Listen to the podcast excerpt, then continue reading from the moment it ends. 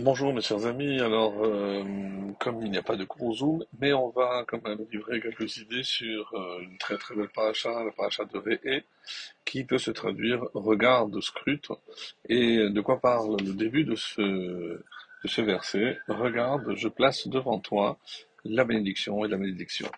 Donc, euh, évidemment, plusieurs questions. Qu'est-ce que je dois voir? Comment je peux voir une bénédiction? Comment je peux voir une, malédiction, d'une part? Mais il y a aussi le fait que, euh, généralement, le verbe natati, je donne, j'ai placé, j'utilise généralement pour un cadeau. Je donne un cadeau, mais je ne donne pas une malédiction. Comment on peut imaginer que Hachem puisse donner une malédiction. Donc ça, ça fait partie donc des questions qu'on essaiera de traiter. Donc euh, évidemment, ce ne sera pas un long cours, juste un petit cours avec quelques idées pour euh, nous permettre de réfléchir et de nous préparer euh, évidemment à cette paracha qui annonce quasiment toujours le mois de Elul. En effet, comme nous allons le voir cette année, le, la semaine qui va suivre la lecture de Réé donc euh, exactement, je crois, jeudi et vendredi, il y aura deux jours de Rosh Chodesh, et donc ce sera Rosh Chodesh Elul. Donc il faut voir déjà en avance qu'est-ce qui euh, s'avoisine, c'est le mois de Elul, et bien entendu, le mois de Elul, c'est la préparation au Yamim Noraim, ces, euh, ces jours, euh, traduits généralement par redoutable, qui consistent déjà à se préparer pour le jugement qui aura lieu euh, à Rosh Hashanah, qui sera scellé euh, à Kippour et euh, dont la sentence tombera définitivement à Rosh Hashanah Rabbah. Alors, donc quelques éléments, je disais, de réflexion par rapport à cette très très belle paracha, et c'est comme ça qu'on peut dire, dans un premier temps, que la, le mal vient évidemment, comment je peux, en constatant le mal, comment je peux imaginer que Hachem puisse envoyer le mal? Donc, alors que c'est clairement dit dans les prophètes que de Hachem ne sort que le bien. Alors, bien entendu, euh, ici, euh, ça sous-entend euh, la question de la Bechira de du libre arbitre, et si on veut évidemment avoir du mérite d'avoir fait le choix, pour pouvoir avoir le choix, il faut qu'il y ait évidemment deux options. Une option, c'est la bracha, et l'autre, évidemment, ce sera l'inverse. Comme on le verra donc à la fin, dans la paracha de Nitzavim. Donc je place devant toi aussi, là-bas c'est marqué, euh, et euh, la vie et la mort. Donc euh, ici on voit que comme euh, je ne peux pas imaginer que Hachem nous donne quelque chose de mal, et c'est pour ça qu'il me dit Ré, scrute bien, essaye de voir à travers ce voile qui te cache la vérité, qui te cache la lumière, parce que évidemment, lorsque euh, je vois l'obscurité, je ne pense pas que derrière cette obscurité, il puisse y avoir, comme l'affirme la chassidoute, une très très grande lumière. En effet, derrière ce voile se cache une grande lumière, un peu à l'instar de la Deuxième Guerre mondiale où on mettait des rideaux extrêmement noirs pour ne pas permettre aux pilotes d'avion de voir euh, la lumière et ainsi savoir où il y avait des habitants. Donc, euh, mais derrière ce voile noir, bien entendu, se cache une vraie lumière. Alors, la chassidoute vient ici nous enseigner que euh, Hayom, Hayom, euh, généralement, comme vous le savez, désigne souvent, on l'a vu, on l'a vu déjà précédemment, le jour de Rosh Hashanah, c'est-à-dire le jour du jugement, comme c'est rapporté dans les Nevi'im euh, à propos de la femme de Shunamit ou dans les Ketuvim dans le livre de Iyov où là-bas les Mefarshim, les, les, commentateurs expliquent que ce mot de Hayom désigne toujours Rosh Hashanah. Donc c'est une préparation à Rosh Hashanah. Et ici, si euh, je ne vois le mal que en tant que tel, mais je devrais être capable de voir à travers ce mal, à travers cette obscurité, donc euh, quelque part le récipient d'une lumière extraordinaire. Et c'est pour ça que comment je me prépare à Rosh Hashanah, au jugement, ce n'est pas parce que je suis tombé, ce, n'est pas parce que j'ai fauté, que je me suis éloigné d'Hachem, et que je pense que je suis dans l'obscurité, qu'il n'y a plus de, euh, de solution. Euh, vous savez que le mois de Elul, donc euh, si on doit en parler, on a trouvé énormément de psukim, de versets, où les lettres euh, nous donnent euh, justement ce mot Elul. Ani Ledodi Vedodili, je suis un mon bien-aimé, euh, des, des, phrases très courantes, très, très connues, ou alors Ish Lerehu Matanot Laevionim, mais il y en a d'autres, et c'est pour ça que c'est très intéressant. Par exemple, euh, dans la, la, cérémonie du jour de Kippour, on va lire à plusieurs reprises comment on procédait à l'aspersion du sang. Et comment on faisait Il est écrit Echad Vesheva Lemata, une vers le haut et sept vers le bas. Alors évidemment, il y a des explications techniques pourquoi cela, mais pourquoi on dit qu'il y a une vers le haut? Parce qu'il y a une seule force qui nous pousse vers Hachem, ça s'appelle le Yetzer Atov. Et il y aurait sept forces qui nous poussent vers le bas, oui, parce que comme c'est rapporté dans le traité de Sukkot, le Yetzer Hara a sept noms. Donc cette phrase prend évidemment une autre tournure, dans le sens où on nous explique que Echad Lema Lemata, donc si euh, j'ai réussi à surmonter toutes les tentations du Yetzer Hara, du mauvais penchant, sous n'importe laquelle des formes euh, laquelle il peut se présenter. Et euh, curieusement, si vous prenez les initiales de Echad Lemala Vesheva Lemata, vous tomberez sur le mot Elul.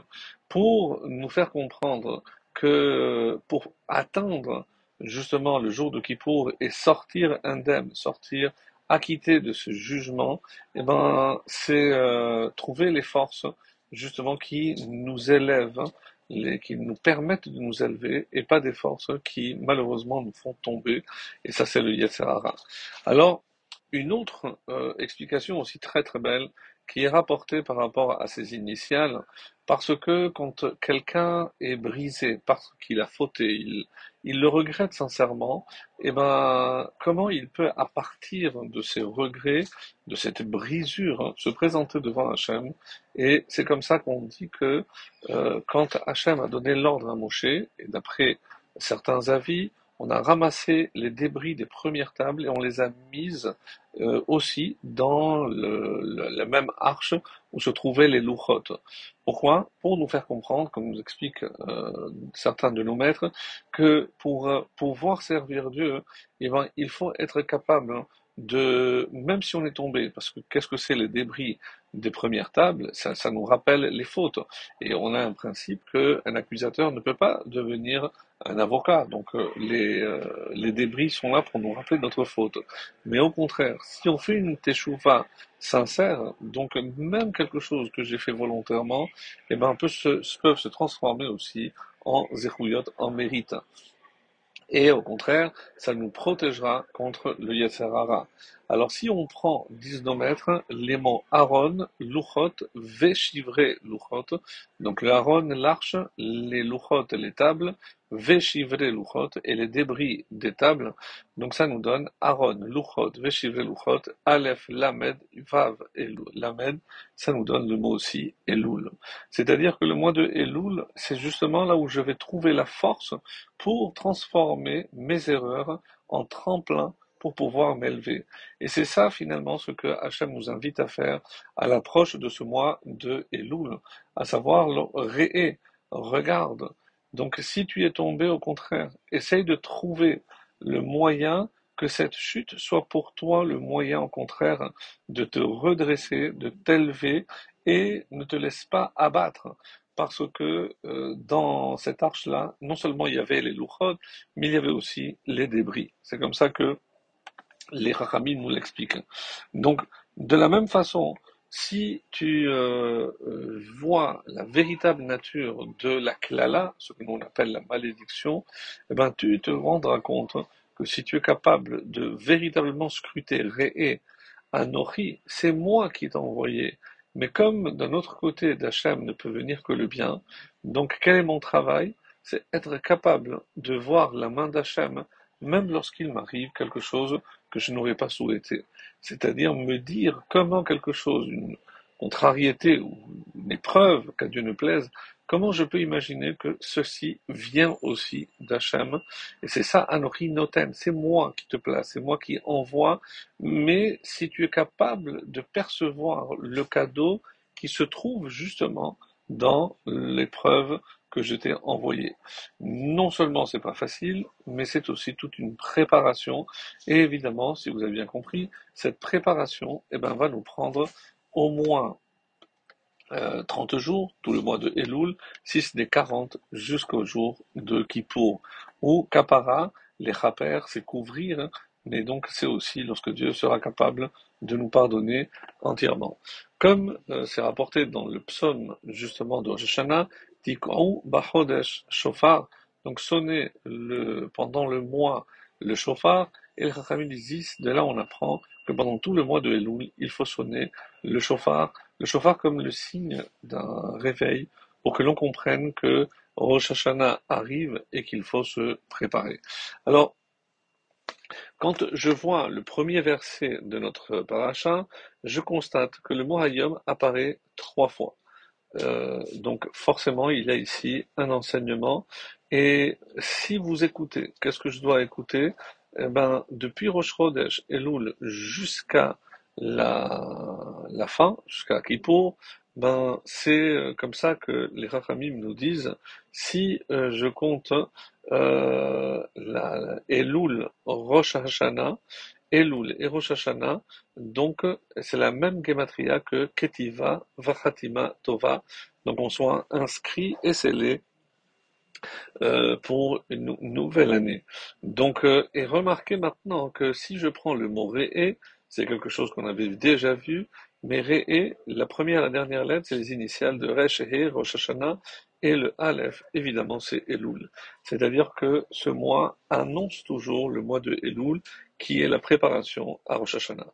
Et là, j'aimerais aussi aborder un enseignement magnifique du Mégalé Amoukot, qu'on a souvent cité.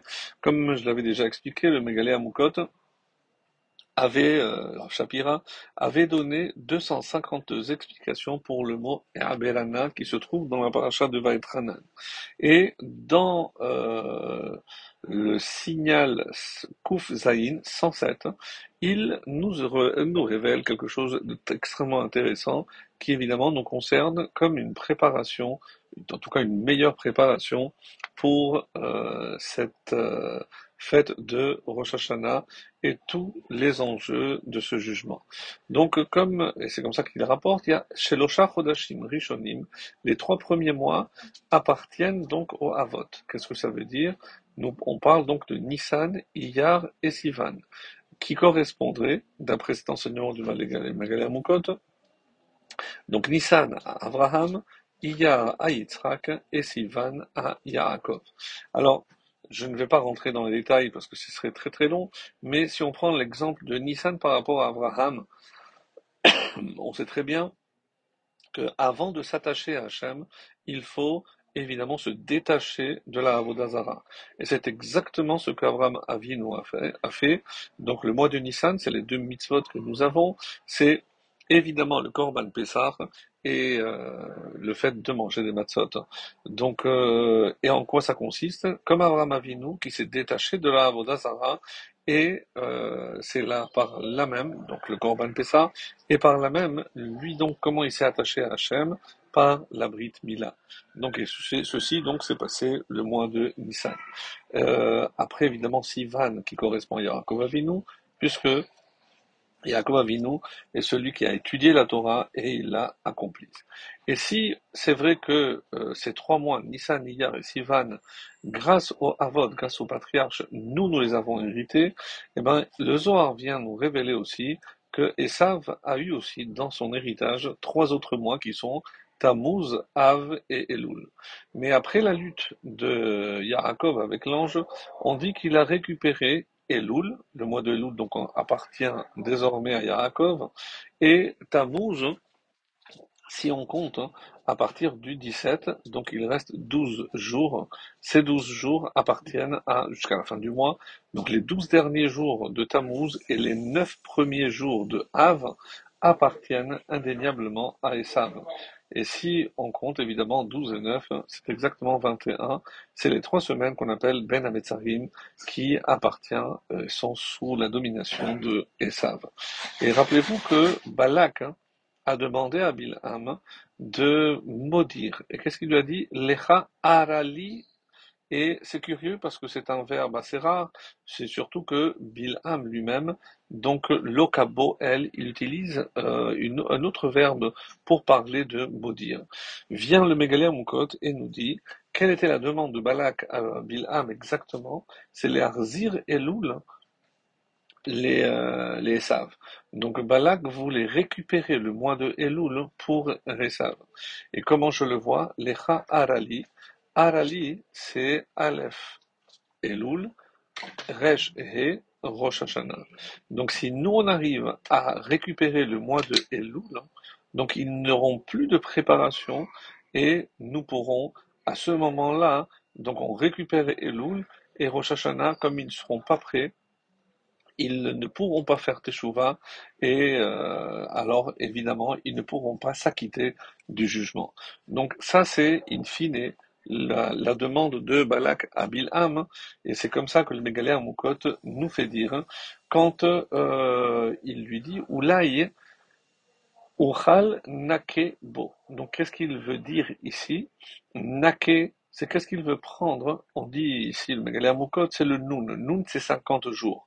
Si je compte depuis Elul, tout le mois de Elul, jusqu'à la fin de Oshanaba, on avait dit que la sentence est une fois, une fois qu'elle est décidée à Kippour, le, le mot, le pétek, est transmis le jour de Rabbah. Et c'est pour ça que euh, Rosh Rabbah, de Elul jusqu'à il y a exactement 50 jours. Et c'est pour ça que si je réussis, à ce moment-là, va agarecher Nominaret, je pourrais l'expulser de la terre. C'est ce que Bilham voulait dire. Comme on va le voir d'ailleurs dans la fin de, du livre de Devarim, dans la paracha de Kitetse, Velo ava Hashem lishmoa el Bilham, mais Dieu n'a pas permis à Bilham. Alors de quoi il est question ici? On explique que euh, Bilham connaissait le moment où euh, Hachem se mettait en colère contre son peuple, et donc Hachem, justement pour ne pas donner cette puissance, grâce à sa connaissance, eh ben, il ne s'est pas mis en colère pendant toute cette période contre le peuple juif. Vaya fort Hachem Elokecha lecha et haberacha et aklala libracha. Et Hachem, ton Dieu, transformera l'Echa. L'Echa, c'est 30 et 20, Lamed 30, Kaf 50 jours, et aklala, donc la malédiction, et livracha en bénédiction. Et pourquoi et? Parce que et, c'est les initiales de Elul et Tishri. Grâce à cela, Hachem transformera tout le mois de Elul et tout le mois de Tishri en bracha, et c'est la raison pour laquelle donc cette période se termine par la fête de Sukkot, qui est évidemment le, le shalom par lequel nous reçoit la bracha, et comme il est dit également, le, roi Salomon dans Kohelet nous dit que quand Dieu a créé le monde, il a créé Gam et Ze bara Elohim.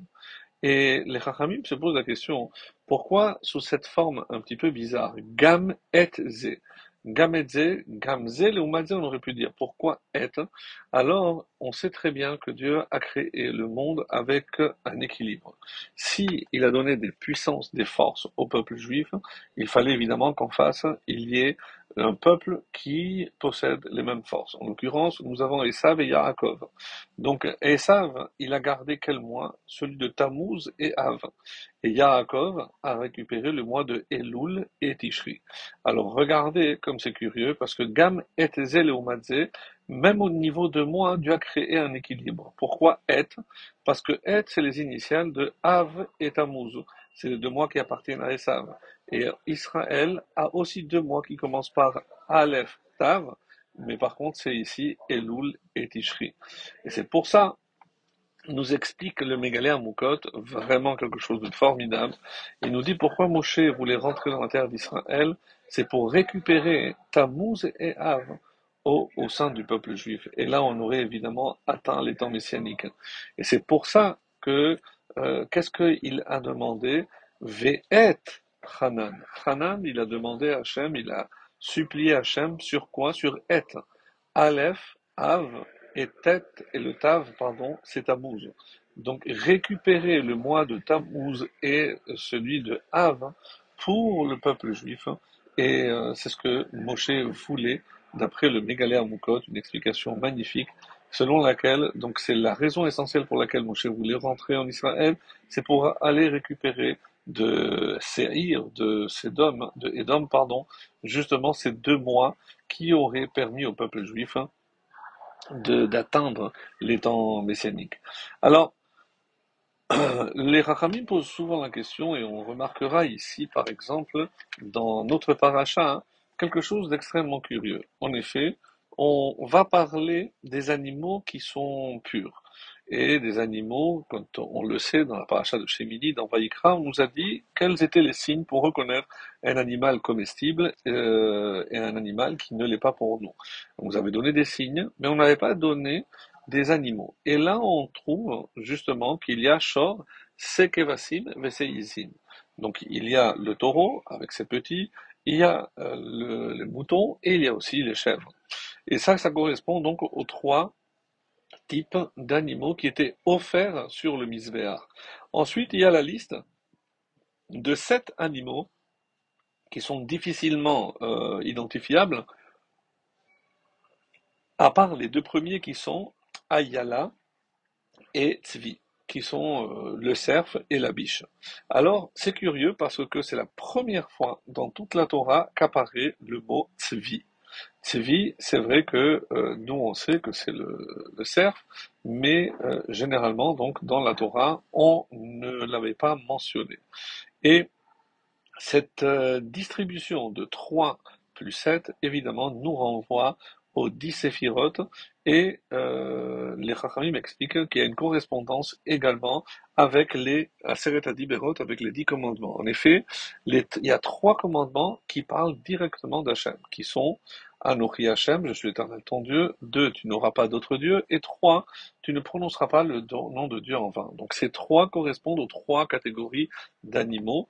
Et ensuite, il y a les sept, les sept animaux qui correspondrait donc aux autres sept euh, commandements, euh, parmi les dix commandements, qui ne touchent pas directement Dieu, et évidemment c'est lié euh, intimement à ce qu'on appelle les dix séphirotes. Lorsque les trois premières, c'est Chochma Binadad, les initiales de Chabad, et les sept sont euh, les sept euh, bergers d'Israël, qui sont Chesed, Gevura, Tiferet, euh, Netzar, Rod, Yesod et Malchut, ou les initiales Chagat Nehim, qui correspondent aussi aux sept, euh, j'ai dit, les sept personnages qui sont Abraham, Yitzhak, Yaakov, Moshe, Aharon, Yosef et David.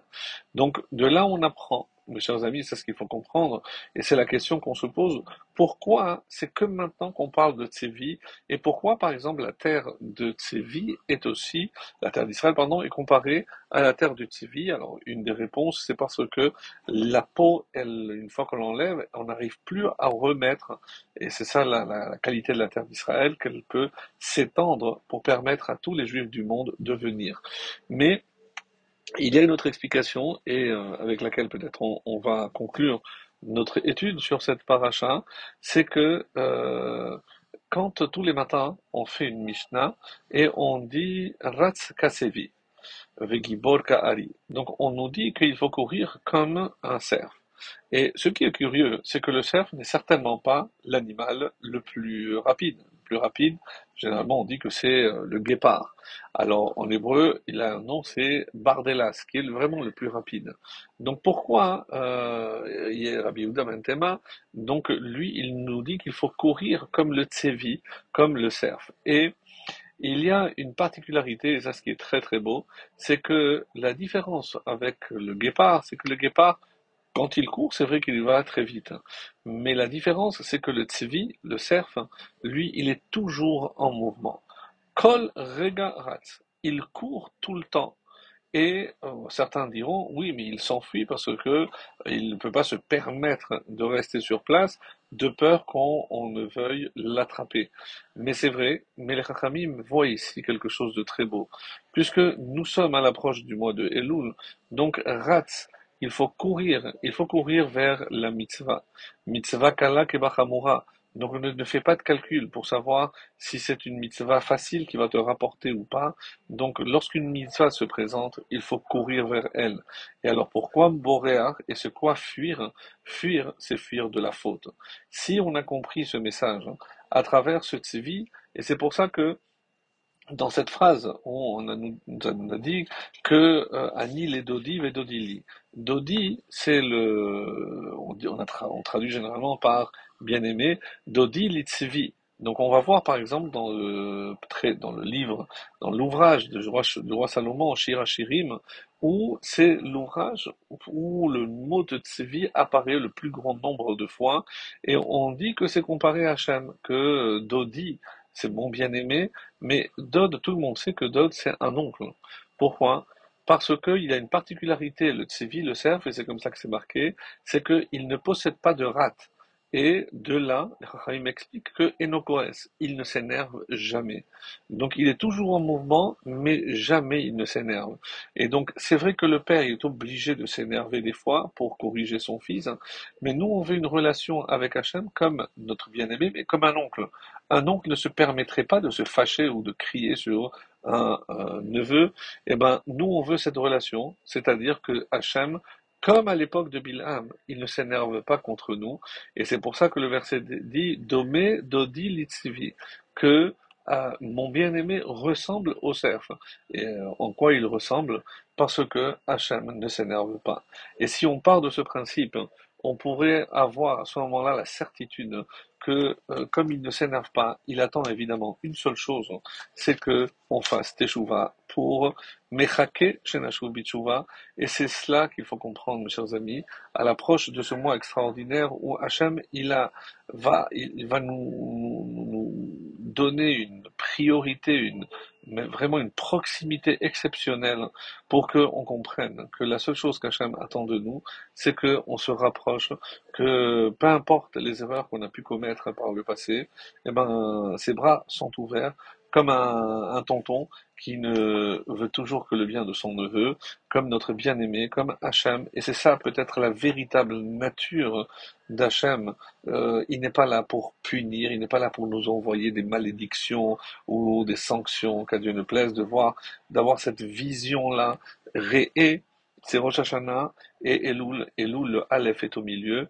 Donc c'est vrai que euh, on, Bilham a voulu maudire Ara, et c'est les mêmes lettres que Ré, et eh ben, que Hachem fasse, hein, que tout le mal qui devrait nous arriver, eh ben, nous transforme en bien, en bracha, et que à travers justement les euh, épreuves, nous voyons aussi, nous soyons capables de voir la main d'Hachem pour nous dire et nous convaincre que d'Hachem ne peut venir que le bien.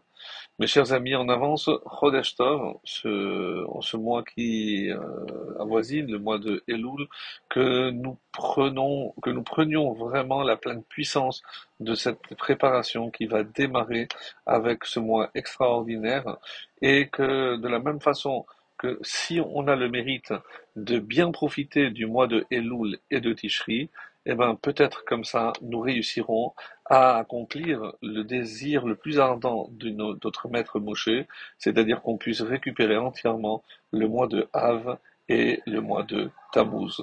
Voilà mes chers amis, euh, Shabbat Shalom et une bonne réflexion.